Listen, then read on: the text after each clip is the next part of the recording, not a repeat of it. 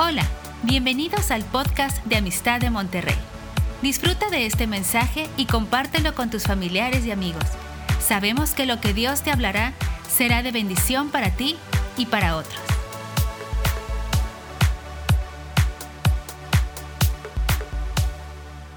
Ok, buenas noches a todos. Sean bienvenidos aquí a Amistad de Monterrey. Bueno, vamos a continuar el libro de los de aquellos exiliados que dice ahí la primera epístola de Pedro. El apóstol Pedro le está escribiendo a estos que están esparcidos y parece que continúa con la misma tónica al hablarles en, en este capítulo 2 que estamos entrando. Vamos a continuar con el capítulo 2, así lo dejamos la vez pasada. Y en el capítulo 2 veíamos cómo el apóstol Pedro ve la palabra como leche no adulterada y luego explica más adelante la posición de los cristianos como piedras vivas y él mismo se reconoce como una piedra dentro de todo el edificio y la roca de la iglesia es Cristo. Para el versículo 9 quiero continuar aquí, quiero, quiero nada más arrancar desde este versículo para que podamos seguir terminando, ojalá terminemos el capítulo 2. Aquí dice el apóstol Pedro algo, yo veo siete cosas que menciona que son importantes para nosotros, que debemos de reconocerlas y, y recordárnoslas. Dice, ustedes son linaje. Yo quiero con la primera, tú eres linaje, quiere decir, eres, eres un tipo de, eres una raza, eres un tipo de gente, ¿sí? Somos un linaje, eres escogido, hay una selección divina que Dios, por, su pura sabiduría y gracia, nos escogió. Eres real, no que seas real en cuanto a realidad, sino que tienes realeza. Eres rey, tienes, ahora sí por decirlo así, sangre azul, aunque no lo creas. O sea, eres real, vienes de una realeza. Esa realeza tiene poder, tiene ejércitos, tiene riquezas, Tú perteneces a esa realeza. Eres sacerdote. Eres un intercesor. Eres un profeta. Eres un curador. Los sacerdotes tenían la función de curar al pueblo de Israel. Tienes una posición tremenda como sacerdote, porque tú hablas con Dios a favor de tu pueblo y tú le hablas al pueblo de lo que Dios te dice. Así es que Dios te está poniendo en una posición profética. Tú eres una nación santa. Es decir, somos un pueblo dentro de este mundo apartada. Santa quiere decir apartada, pero somos una nación. Cuando viajas a China o a Corea o a Rusia y te encuentras con cristianos, te vas a dar cuenta que ellos son también de la misma nación que tú aunque son rusos o chinos o coreanos, pertenecen a una misma nación, somos de esa nación. Aquí dice también que somos un pueblo adquirido por Dios, o sea, tú fuiste comprado, nadie daba nada por ti. El precio de tu salvación era demasiado alto, demasiado alto. Y hubo quien vino y lo pagó hasta la última gota de su sangre porque tú eras amado. Así es que estamos viendo una serie de características en un solo versículo que nos llena de, admiración de cómo Dios nos ve a nosotros, que somos un linaje, es decir, una raza, que somos escogidos, es decir, apartados, que somos una realeza de reyes, que somos sacerdotes, que tenemos un, un conecte con Dios directo, sí, que somos una nación santa, que tú tienes nacionalidad. Sí somos de México, claro que sí, o del país que tú seas, pero tú tienes una nacionalidad celestial, que tú fuiste adquirido. Tal vez tú te menosprecies o el mundo te menosprecie, pero a los ojos de Dios tú valiste la sangre de su Hijo. Tú eres un pueblo adquirido. ¿Sí? Y, y dice aquí, con un propósito, para que anuncies las virtudes de aquel. Esa es tu misión, para que tú seas un evangelista Esas son las virtudes de Cristo. ¿Cuáles son sus virtudes? Que Él nos amó, que Él murió en la cruz, que su sangre nos limpia de todo pecado, que fue sepultado, que venció la muerte, que resucitó. Todo eso son las virtudes de Cristo. Entonces, tú, siendo de esta nacionalidad y teniendo todos estos atributos como hijo de Dios, tienes una encomienda, anunciar las virtudes de aquel que te llamó de las tinieblas a la luz admirable, te sacó de las tinieblas a ti y a mí y nos trasladó a una luz admirable. Ustedes que en otro tiempo no eran pueblo, no éramos pueblo. Sí, tú dirás, es que yo vengo de este país o yo vengo del otro país, pero aún así no teníamos una identidad eterna teníamos una identidad temporal. Yo soy mexicano temporalmente. Hasta el día en que me muera, ahí terminó. Ya. Mi, identidad es temporal aquí en la tierra. Pero hay una identidad eterna. Y esa identidad eterna es la que te la da Cristo. En otro tiempo no éramos pueblo, pero ahora somos pueblo. Hoy eres pueblo. No mañana, hoy eres pueblo. En otro tiempo no tenías y no habías alcanzado misericordia. Es decir, estábamos perdidos irremisiblemente. No había misericordia para nosotros. Estábamos excluidos de su presencia.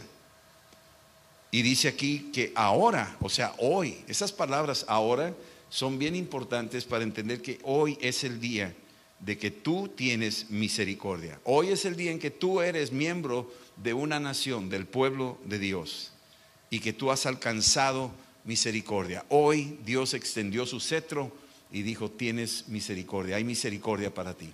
Eso es lo que Dios aquí, en estos simples versículos, el apóstol Pedro está ubicando a esta gente que era, ahorita lo vas a ver, que se sentían extranjeros y peregrinos. Versículo 11 dice, amados, yo les ruego como extranjeros y peregrinos. O sea, esos, así se sentían estas personas que estaban allá a donde les dirige esta epístola. Se sentían como extranjeros, se sentían como peregrinos, pero lo hace el apóstol Pedro con una intención. Menciona estas dos cosas. Un extranjero es alguien que no pertenece a ese lugar. Tú eres un extranjero, te sientes extraño. Yo me acuerdo que en Japón, aunque yo tuviera mi visa de misionero y lo que sea, me sentaba y hasta los bebitos japoneses, cuando iban cargados ahí con las mamás en el autobús, se me quedaban viendo los niños así como diciendo, y este es un monstruo, porque yo no tenía los ojos rasgados como los niños, como su mamá, como su papá, yo era un extranjero. Y me sentaba en el autobús y me veían así, y algunos se hacían un poquito más para acá, porque, porque yo era extranjero y a lo mejor olía frijoles y ellos huelen arroz, o sea, no sé. O sea, me sentía extranjero. Pero ahora en Cristo somos extranjeros en medio de un mundo y tú estás en medio de una multitud de personas que de alguna forma tu extranjería se nota. Tú puedes notar a un oriental por sus ojos rasgados y, ah, pues es, del oriente, lo podemos notar, ¿verdad? O a un güero que viene por allá de, de Suecia o de Finlandia y dice, oye, este cuate es de por allá, es de Escandinavia, ¿no? Pero nosotros tenemos unos rasgos espirituales que nos distinguen y nos, nos hacen ver diferente. Y esos rasgos son nuestra conducta, nuestra manera de hacer las cosas, nuestro estilo de hablar, nuestra manera. Entonces, sí, sí somos peregrinos, claro que sí. Así lo dice la escritura. Somos extranjeros y somos peregrinos. Y la palabra peregrino aquí nos deja ver que somos temporales. Eres temporal. ¿Sí? No estás aquí de permanencia voluntaria y a lo que tú quieras vivir. No, estás aquí de pasaje, de así, por un ratito. Somos, somos por un rato y se acabó. Ayer murió mi cuñado, antier más bien, y tuvimos ahí una ceremonia funeraria, pero hicimos memoria de cómo llegó él a los pies de Cristo. Él fue el primer familiar mío que se convirtió a Cristo. Me, tocó compartirle a mi familia, los juntamos hace 39 años. Yo los junté, era Navidad, ahí los junté en la sala, quería hablar con ellos, yo acababa de recibir a Cristo y les dije, les tengo un regalo, un regalo de Navidad.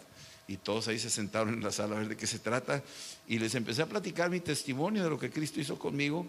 Y se empezaron a reír y de, ay, sí, cómo no, muy santito, ya te conocemos y no sé qué. Y empezaron a, a echarme tierra ahí. Y yo les dije, miren, por favor, escuchen, esto es una verdad. Cristo murió por nosotros, resucitó a los muertos. Y se reían y no me entendían. Dicen, no, hombre, te conocemos, ¿qué me vas a andar platicando tú? Mis hermanos. Dije, pues yo voy a hacer una oración y a ver quién quiere recibir a Cristo. Yo quiero invitarte a que recibas a Cristo en tu corazón. Y todos se me quedaban viendo así, pues yo, este cuate está loco. Y en eso mi cuñado, Nacho, se puso de pie. Y él dijo, yo lo quiero recibir. Yo quiero lo que tú tienes. Y se entregó a Cristo ese día.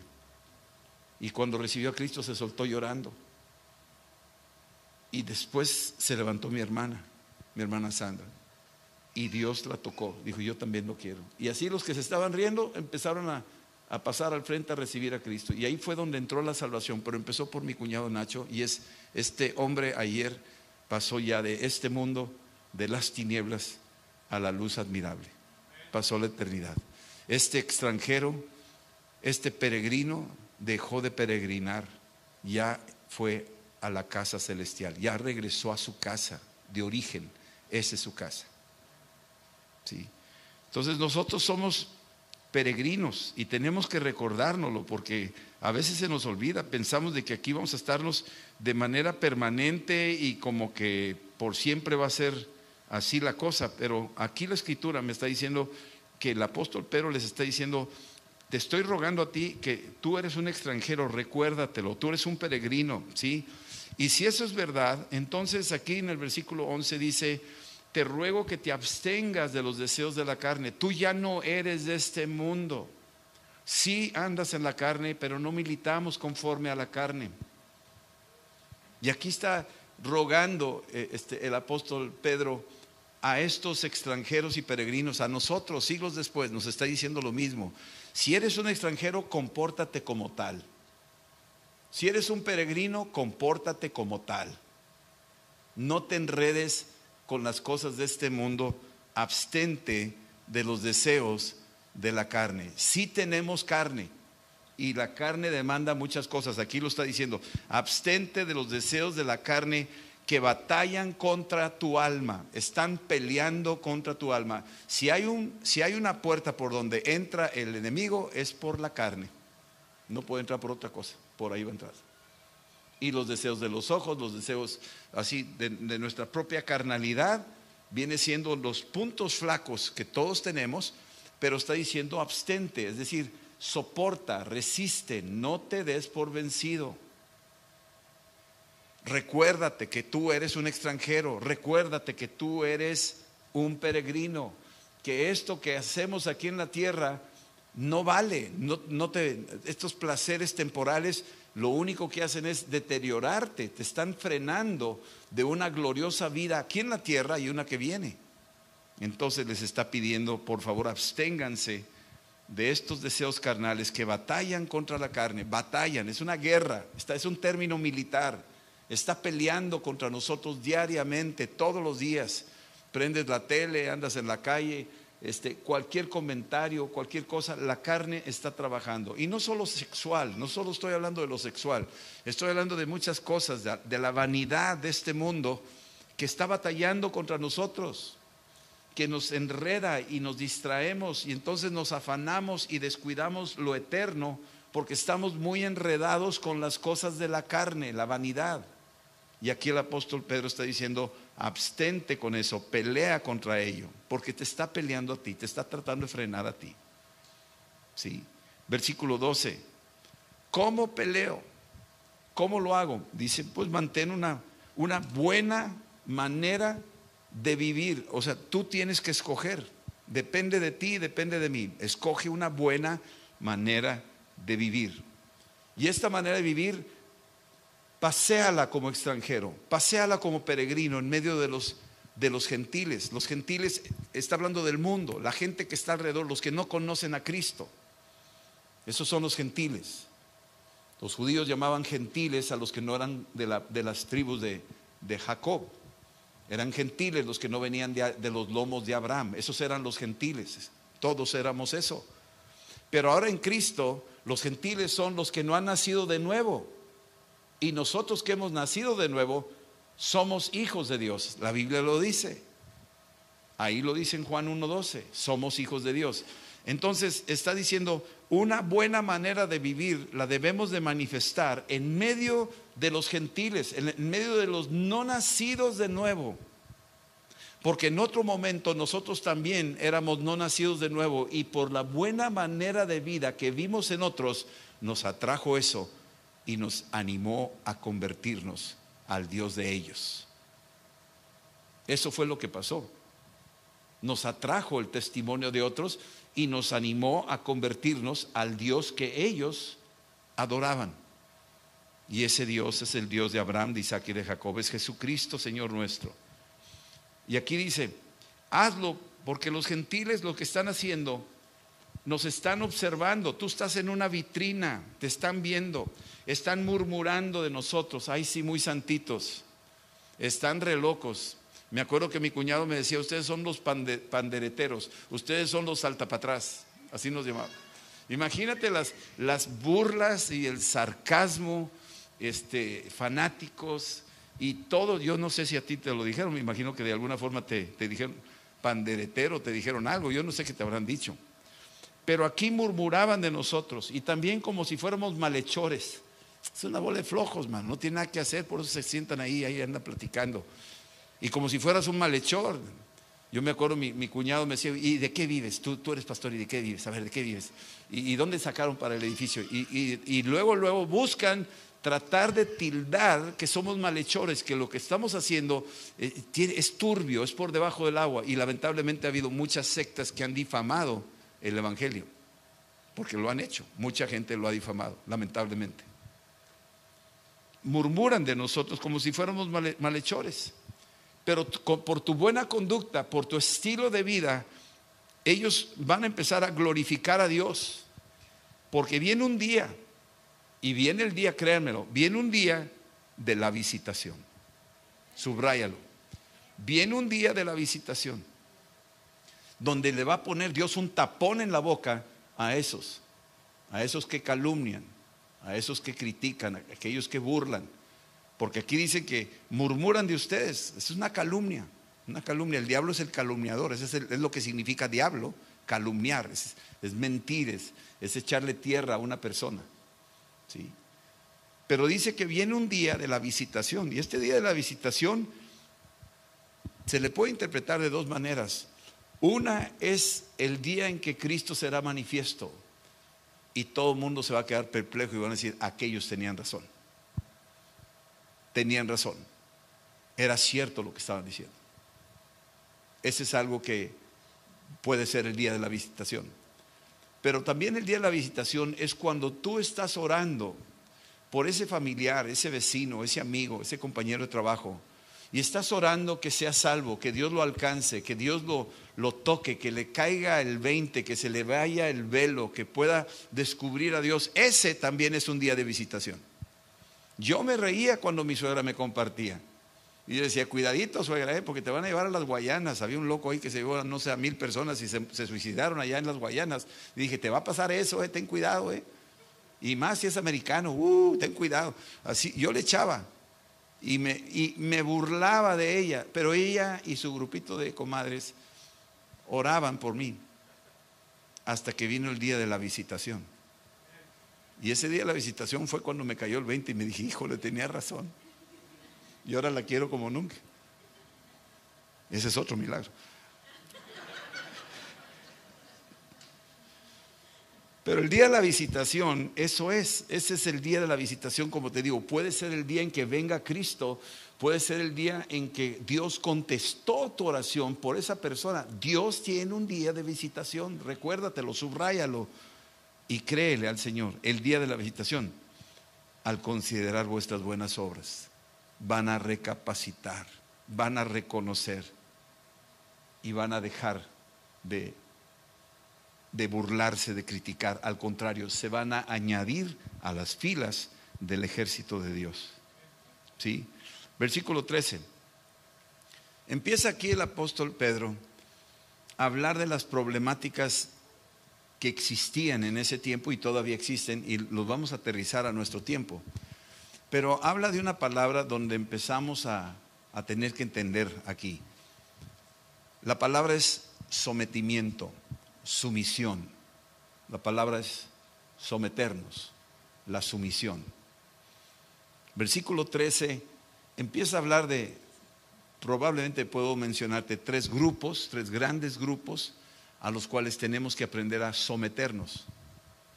Número uno, versículo 13, después de explicar todo esto, que pelees contra los apetitos de la carne, después de decirte que tú eres un extranjero y un peregrino, que tú eres un real sacerdocio y todo lo que te está diciendo y que ahora te está poniendo Dios en medio de los gentiles, en medio del mundo, como un embajador, como un representante, te empieza a leer la cartilla de un principio que es vital para el estilo de vida del creyente.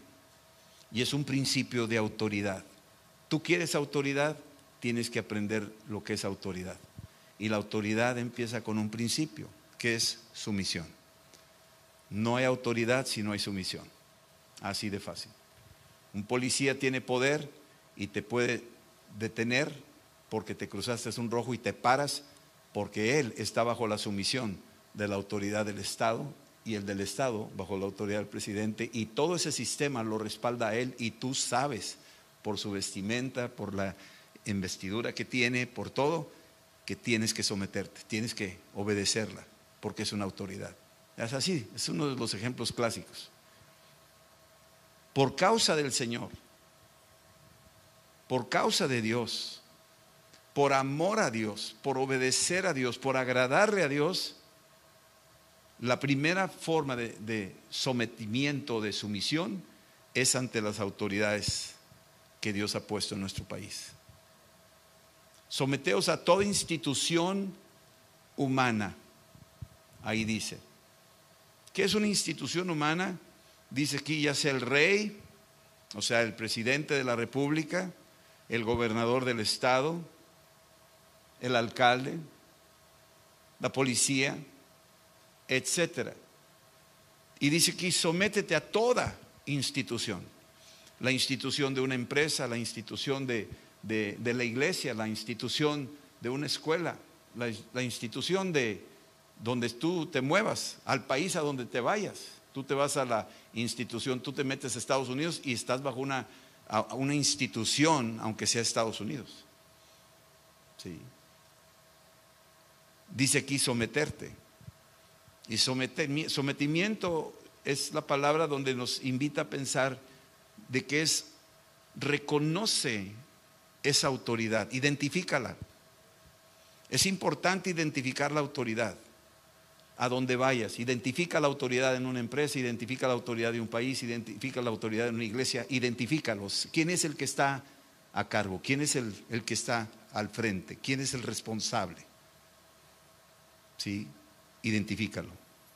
Someteos a toda institución humana, ya sea el rey como superior y a los gobernadores, como por él, es decir, por el Señor, enviados, estos están enviados para castigo de los malhechores y alabanza de los que hacen bien. Aquí está refiriéndose a los gobiernos que están puestos por Dios para corregir a los malhechores, castigarlos, por eso hay penitenciarías, por eso hay leyes, por eso se aplican estas formas para mantener el orden en un país. Dios lo diseñó de esa manera.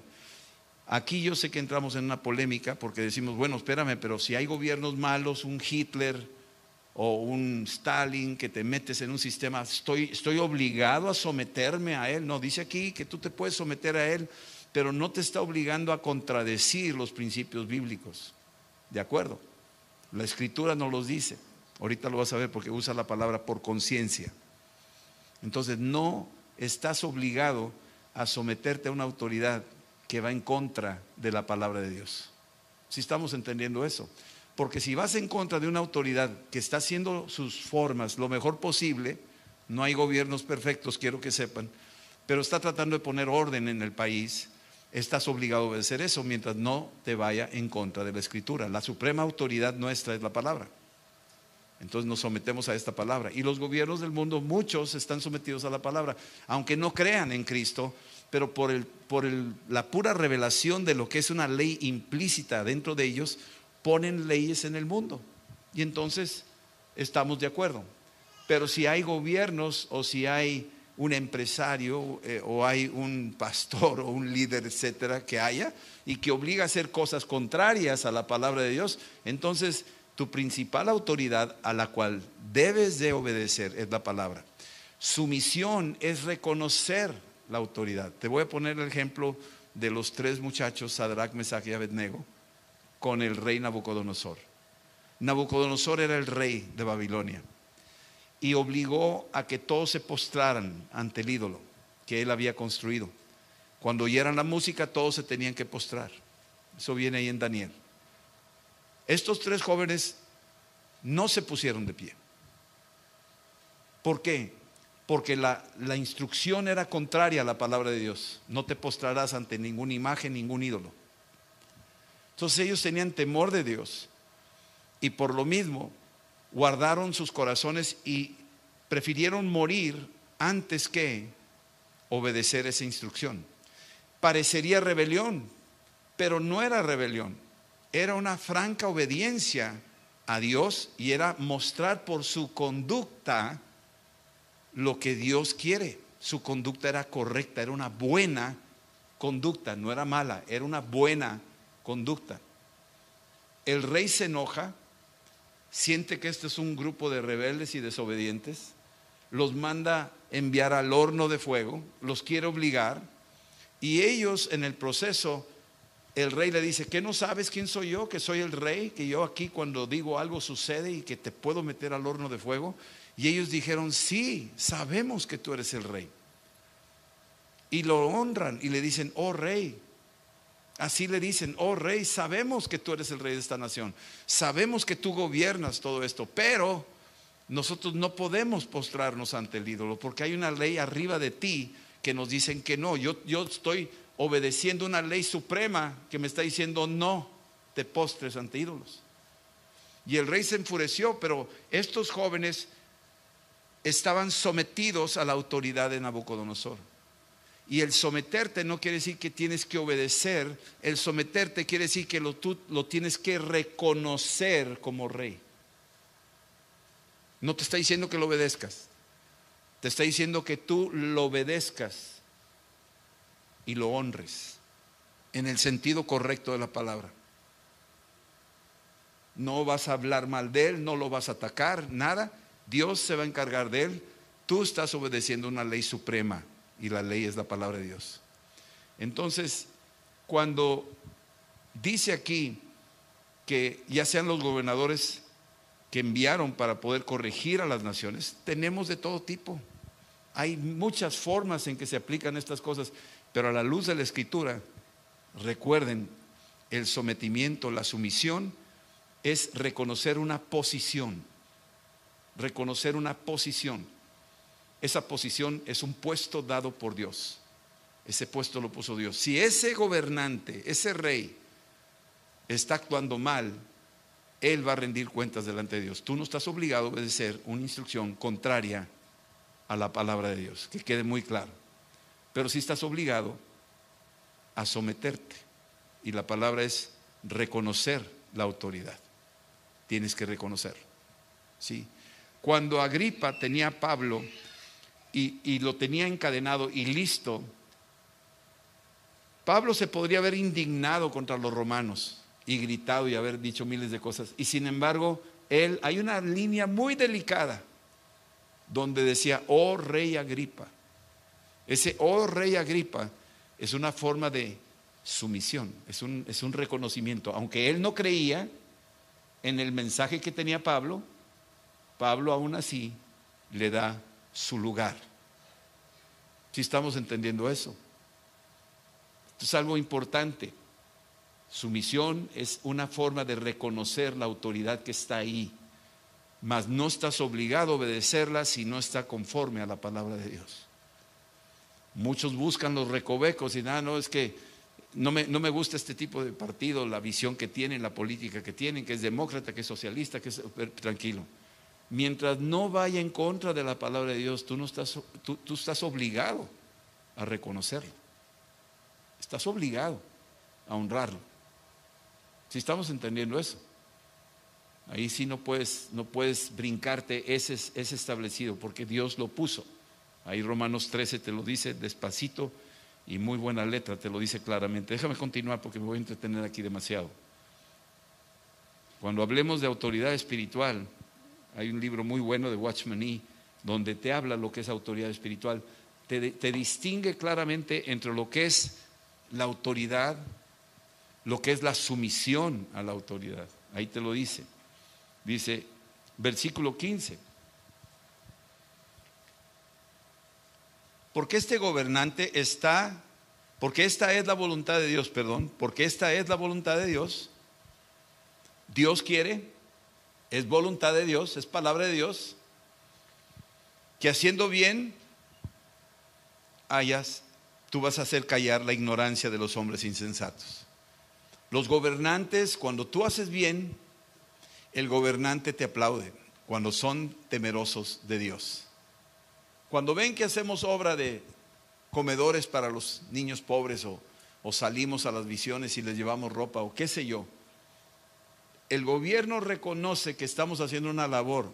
Hay grupos cristianos que impactan al gobierno. Muchas veces vienen y dicen, sabes que los apreciamos, los necesitamos, los financiamos, les damos a ustedes un terreno, les damos esto para que sigan haciendo lo que están haciendo. Eso, lo puede, eso puede suceder.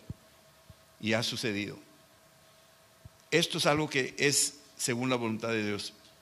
Cuando hacemos bien, callamos la ignorancia de los hombres insensatos. Muchas de las funciones que hacen las diferentes instituciones deberían de ser hechas por la iglesia. Pero por cuanto la iglesia no lo hace, lo tienen que hacer las instituciones gubernamentales. Orfanatorios, lo tienen que hacer ellos porque la iglesia no se pone las pilas para hacerlo. Atención a los ancianos, el gobierno lo tiene que hacer, dar pensiones y todo, porque la iglesia no lo está haciendo. Seguro social, servicios médicos y todo lo demás. La iglesia podría hacer eso y más, y el gobierno lo tiene que hacer. Porque hay una ausencia ahí, que es la iglesia, que puede hacerlo. Nosotros lo podemos hacer. Pero ellos lo tienen que hacer porque hay un hueco, no hay quien lo haga. ¿Si están entendiendo eso? Y la iglesia tiene un poder tremendo. Hay lugares en algunas partes del mundo, por ejemplo en Corea, donde la iglesia tiene hospitales, la iglesia tiene asilos, la iglesia tiene orfanatorios, la iglesia tiene universidades, la iglesia tiene, tiene primarias, la iglesia atiende a las viudas, la iglesia atiende a los huérfanos. Hay lugares donde eso está pasando. Y el gobierno cuando ve eso alaba a la iglesia, reconoce a la iglesia y se le pone un tapón al que quiera criticar a la iglesia. No puede porque está haciendo una obra tremenda la iglesia. Si estamos entendiendo eso. Y tenemos una responsabilidad nosotros. Y a eso le estamos tirando. Queremos influir en nuestra sociedad, queremos bendecir a nuestra nación. Ese es parte de nuestro propósito. Entonces, esta es la voluntad de Dios, que haciendo bien hagas callar la ignorancia de los hombres insensatos, como, como que tú eres libre, ¿sí? Tú tienes una libertad para hacer tantas cosas, ¿sí? Pero no tienes una libertad como para libertinaje, para hacer lo malo. Eres libre para hacer cosas que son agradables a Dios, pero no vas a hacer cosas en tu libertad para hacer lo malo. ¿Qué hace el hombre sin Cristo en cuanto quiere su libertinaje? Hace un caos, hace un desorden y usa su libertad mal aplicada.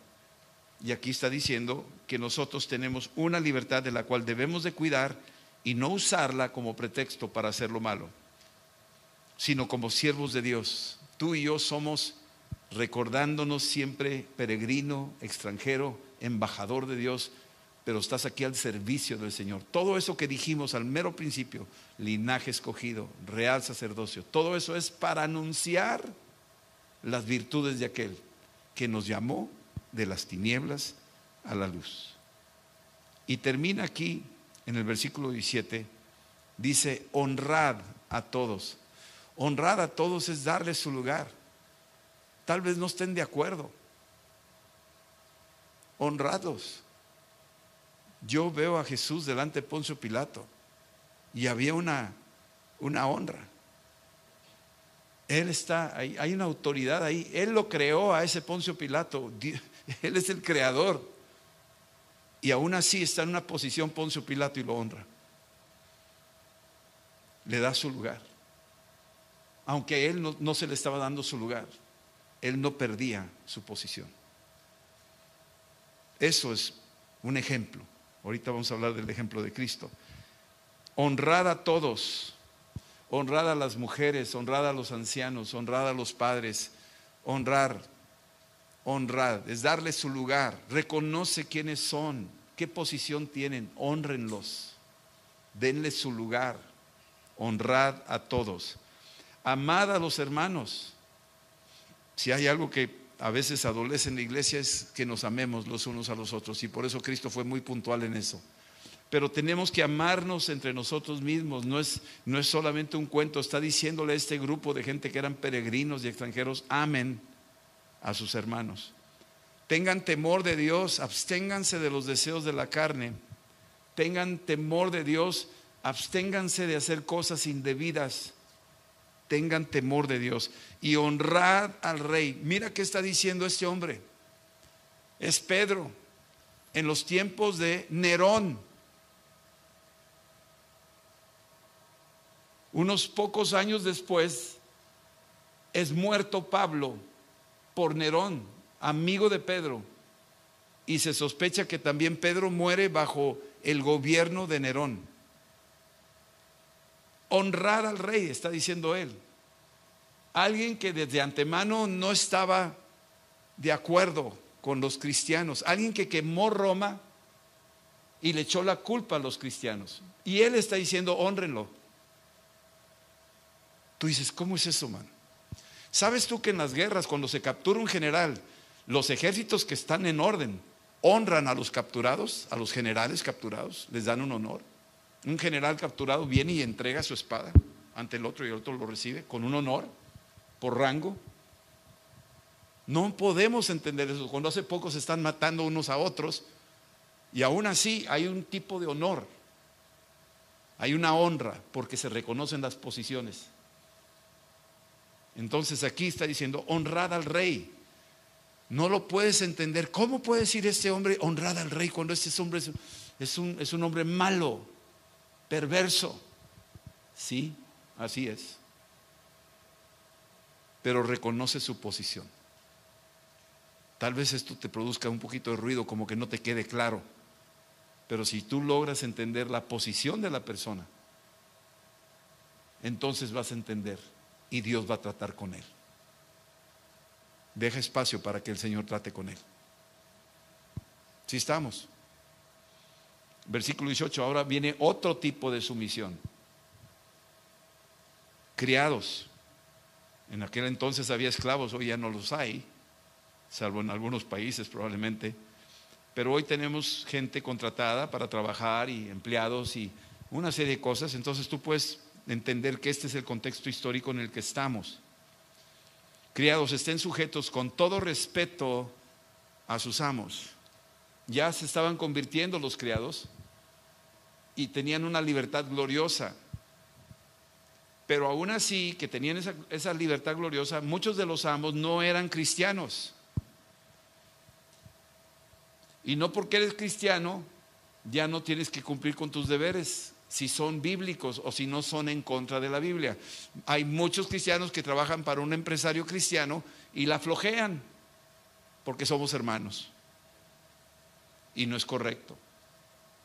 Yo he tenido que hablar con personas que recomendé a trabajar para una persona que tenía una empresa cristiana y no honró a la persona esta, porque éramos hermanos, no, pues yo llevo la hora que quiero y yo hago lo que quiero y espérame, espérame, espérame, no es así, estás mal, tienes que reconocer el puesto, la posición. Estad sujetos con todo respeto a vuestros amos. a vuestros patrones, a vuestros directores de escuela, a vuestros directores, ¿sí? No solamente a los buenos, híjole, ya te la complicó. No solamente a los buenos. Ay, Pedro, ¿para qué escribes eso? Yo nomás me someto a los buenos, a los que me quieren, a los que me, hacen sana, sana colita de rana y me dan por mi lado y me dan vacaciones. Sí, a los buenos y afables, sino también a los difíciles de soportar. Órale, ya te encajonó y ahora sí ya te puso, te complicó el cuadro, pero Pedro te está diciendo un principio de poder. Hay poder en esto. Los difíciles de soportar, gente difícil. Hay gente difícil. Hay gente difícil en la iglesia, gente difícil. Hay pastores difíciles. Yo no quiero ser uno de ellos. Y si lo he sido, perdón. Pero hay, hay gente difícil para tratar.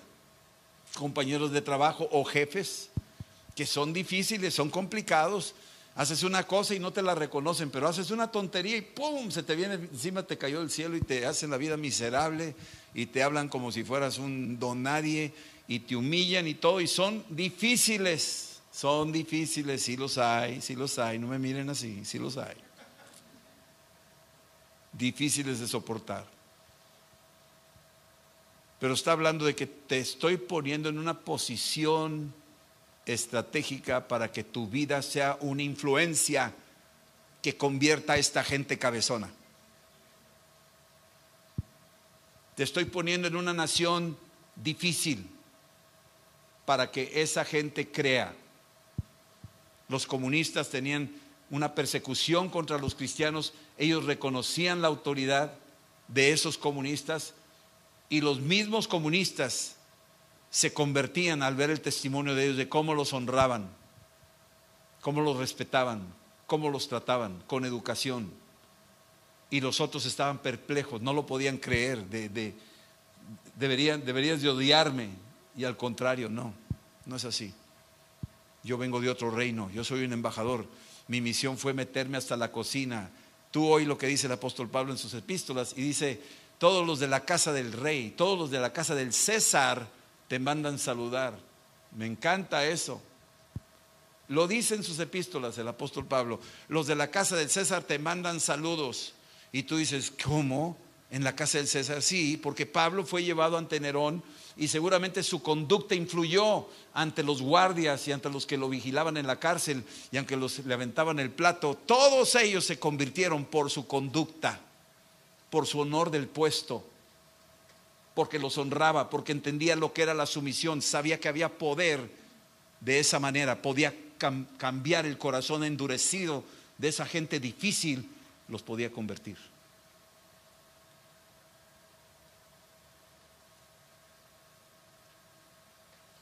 Porque esto merece aprobación. Si alguno a causa de la conciencia delante de Dios sufre molestias padeciendo injustamente, hay una cosa que Dios aprueba y admira y quiere de nosotros. Si alguno por conciencia delante de Dios, es decir, tú tienes algo que estás delante de Dios sufriendo, tu conciencia está batallando, no sabes qué hacer, estás ante un dilema, es una persona complicada, quieres, te sientes asfixiado, ¿sí? Y padeces injustamente. Y aquí el apóstol Pedro está diciendo, mis amados, nadie crea que vinimos de vacaciones. No vinimos de vacaciones. Estamos en medio de un mundo difícil. Y parece que como que el sufrimiento es un ingrediente indispensable en la vida del creyente. Te lo repito, el sufrimiento es un ingrediente indispensable en la vida del creyente. El sufrimiento es un ingrediente indispensable en la vida del creyente. Y si no me entiendes, métete a la Biblia y seguimos los pasos de Cristo para que entiendas que el sufrimiento es un ingrediente indispensable. Es parte. Y es la única forma también que Dios usa para poder convertir a los difíciles, a los duros, a los malos, los puede convertir. Lo hizo con Pablo, Saulo de Tarso. Lo puede hacer con muchos más. ¿Qué gloria es si pecando eres abofeteado y lo soportas? O sea, hay gente que, los, que, están, están, en pecado y los, los maltratan No hay ninguna gloria en eso, ¿verdad? Pues más mereces por, por malo, por pecador, ¿verdad? Pero dice, más gloria si estás haciendo lo bueno, si sufres por esa causa. Eso sí, a los ojos de Dios, eso sí, tiene un peso para el Señor. Esto ciertamente es aprobado delante de Dios. Y te pone el ejemplo de Cristo. Porque para esto fuiste llamado. Mi amado, perdóname, este es un mensaje medio complicado. Estoy hablando de la sumisión. Para esto fuiste llamado, para entender que estás ante un nabuco todos los días de tu vida, pero tienes que reconocer su posición. Y tal vez va en contra de los principios bíblicos, pero aún así tienes que reconocer su posición y te tienes que mantener en control porque tu testimonio lo va a quebrar, lo va a tumbar. ¿Sí? Tú fuiste llamado a esa condición, tú fuiste llamado a esa empresa, tú fuiste llamado a ese país, a vivir bajo ese tipo de tiranía probablemente. Tú fuiste llamado a vivir bajo esta situación, sí, fuiste llamado con un propósito. Porque también Cristo fue llamado a este mundo muy complicado, muy difícil. Cristo padeció por nosotros y nos dejó un ejemplo. Nos dejó un ejemplo. Para que tú y yo sigamos sus pisadas. Ese es su ejemplo. Cuando le presentaron la moneda a Jesús, ¿de quién es la imagen? Del César. Dale al César lo que es del César. No está diciendo no les pagues impuestos, no se puso en ese plan. Honró la autoridad. Sabía que se tenía que pagar tributos. Cristo obedeció eso, se sometió a eso, hubo sumisión a eso. Él podría haber dicho, los romanos no tienen nada que ver aquí en Israel, que se mueran. No, no. Yo vengo a traerles otro tipo de reino. Los judíos ya querían sacarlos y se enojaron con Jesús porque Jesús no atacaba a los romanos. Pero Jesús no era así. Jesús conocía la posición. Cuando lo maldecía no respondía maldición. Cuando padecía no amenazaba. Piénsalo, eh, Cristo está siendo chicoteado. Tú puedes tener un, jefe de empresa que te está chicoteando, ¿sí me entiendes? O sea, te tiene... Y Jesús aguantando vara, tú dices, oye, tremendo, ¿no? Tremendo. Y al final cuando le traspasan el costado, el mismo centurión dice, este es hijo de Dios. Al final lo logró, lo convirtió su sumisión. Tiene poder la sumisión.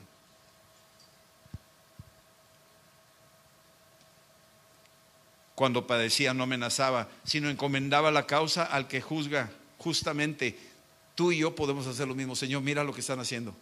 ¿Qué hizo Esteban cuando lo están apedreando? Mátalo, Señor. No, ¿qué dijo? No tomes en cuenta lo que están haciendo. Perdónanos. No saben lo que están haciendo.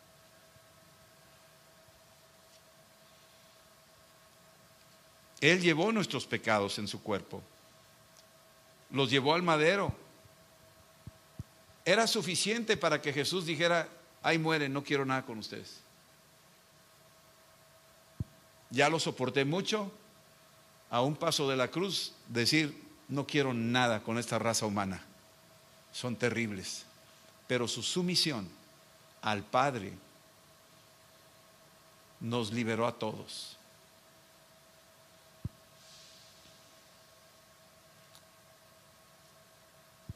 Dice aquí que llevó nuestros pecados, versículo 24, en su cuerpo sobre el madero, para que nosotros, estando muertos a los pecados, vivamos a la justicia. Tenemos que reconocer, el apóstol Pedro está diciendo, señores, el modelo más increíble que ha existido en toda la historia de la humanidad es Cristo, quien se sometió a la obediencia del Padre y no hizo nada fuera de ello y por medio de su vida nos dio vida llevando nuestros pecados a la cruz.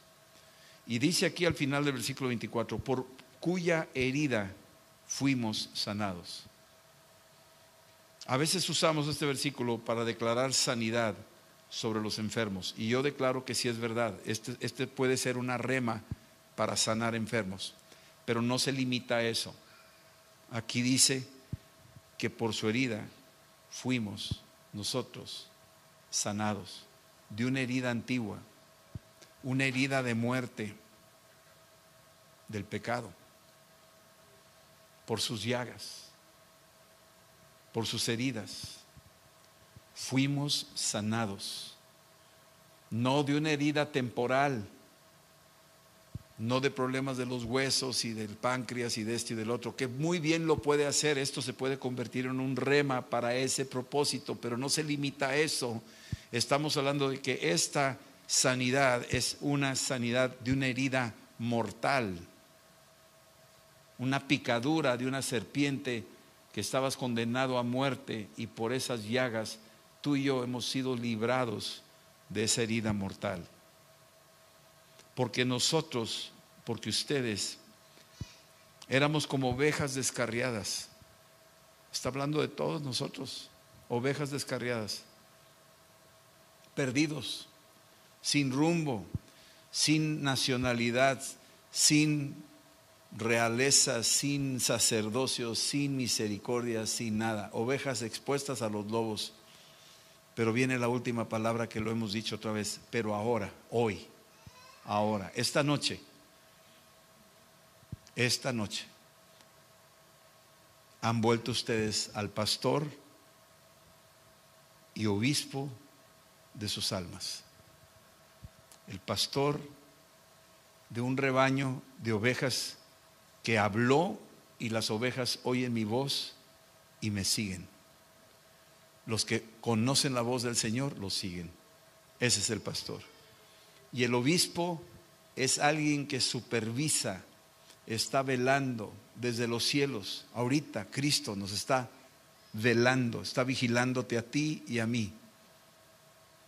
El apóstol Pedro está diciendo, ánimo, sé que están pasando un tiempo difícil, sé que están siendo perseguidos por los judíos y por los romanos, sé que están siendo perseguidos por los gentiles, por los idólatras, probablemente ya les está costando hasta la vida por seguirlo, han perdido propiedades, bienes, trabajo, amistades, han perdido hasta la vida muchos de ustedes por causa de esto, pero quiero animarlos.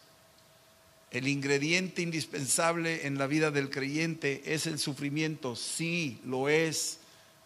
Tal vez no sea una iglesia popular aquí donde se predica esto, pero se tiene que predicar. Hay iglesias donde nomás hablan de pura, puro color de rosa. Y tenemos que pisar tierra y reconocer que esto incluye la cruz. Y cuando Jesús dijo, carga tu cruz y sígueme, no está diciendo pasea la cruz, vamos de paseo. No. Te está diciendo la cruz es un lugar donde hay muerte, donde hay dolor. Y este es el mensaje del apóstol Pedro. Está hablando con un corazón abierto a la sumisión de, de, este sistema del mundo, pero no nos vamos a hacer como ellos. Estamos en el mundo, pero no somos del mundo. Vinimos a cambiar este mundo por medio del Espíritu Santo, por medio de tu testimonio. Es la forma en que vamos a cambiar este mundo. Amén. Vamos a orar y terminar este estudio del capítulo 2 de 1 Samuel, de 1 Pedro, perdón. Padre, esta noche te decimos gracias por tu presencia en este lugar. Te damos gracias por la palabra que es eterna, que no volverá vacía, que está produciendo efectos en nuestros corazones. Estás removiendo, Señor, algunas áreas endurecidas. Nos estás llevando a amar adentro, a entender profundidades de tu palabra. Trae revelación, Señor, de lo que estamos hablando hoy, de lo que descubrimos hoy quiénes somos en Cristo, por qué te acordaste de nosotros, por qué te inclinaste a ver a, nosotros que somos polvo. Qué grande amor tienes para nosotros, Señor. Y cómo, Señor, nos estás llamando a que, a que seamos distintos en este mundo, que seamos tus embajadores, que recordemos que somos extranjeros, que estamos en un mundo como luminares, Padre como luces, alumbrando en lugares oscuros, llenos de compasión, por los perdidos, porque nosotros lo fuimos en otro tiempo, pero ahora hemos alcanzado misericordia. Señor, yo te pido por los que están luchando en áreas de la carne, que, que no saben cómo pelear o no saben cómo vencer. Yo te pido que los animes, que no den un paso atrás, que sigan adelante valientes y esforzados y que puedan vencer los deseos de la carne que batallan contra el alma.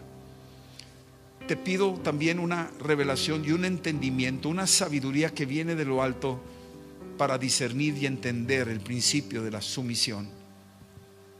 Que nos ayudes a ser embajadores tuyos delante de los reyes, delante de gobernantes, delante de autoridades. Y aunque ellos no estén de acuerdo con nosotros, que estén dispuestos a escucharnos, que con todo honor podamos pacientemente explicarles estos principios de tu amor y de tu salvación. Yo te pido por los que están viviendo con personas difíciles, puede ser hasta el marido o una esposa difícil, y que se tiene que someter el uno al otro, como dice Efesios 5. Y en ese sometimiento es difícil sobrevivir. Algunos hijos batallan con padres difíciles y se tienen que someter a esas autoridades. Yo te pido, Señor, que venga hoy un manto poderoso que por el hecho de honrar y de someternos sin pecar, sin desobedecer tu palabra, Señor, esos que son duros y difíciles se conviertan, sean tocados por tu amor, Señor. En el nombre de Jesús. Te doy gracias, Señor, que tú dejaste el ejemplo y queremos seguir tus pisadas. En el nombre de Cristo Jesús, Padre. Gracias por velar por tu pueblo. Amén, Señor. Amén y amén. Dios los bendiga y nos vemos Dios primero. Esperamos que este mensaje te ayude en tu vida diaria. No olvides suscribirte y seguirnos en nuestras redes sociales. Somos familia amistad.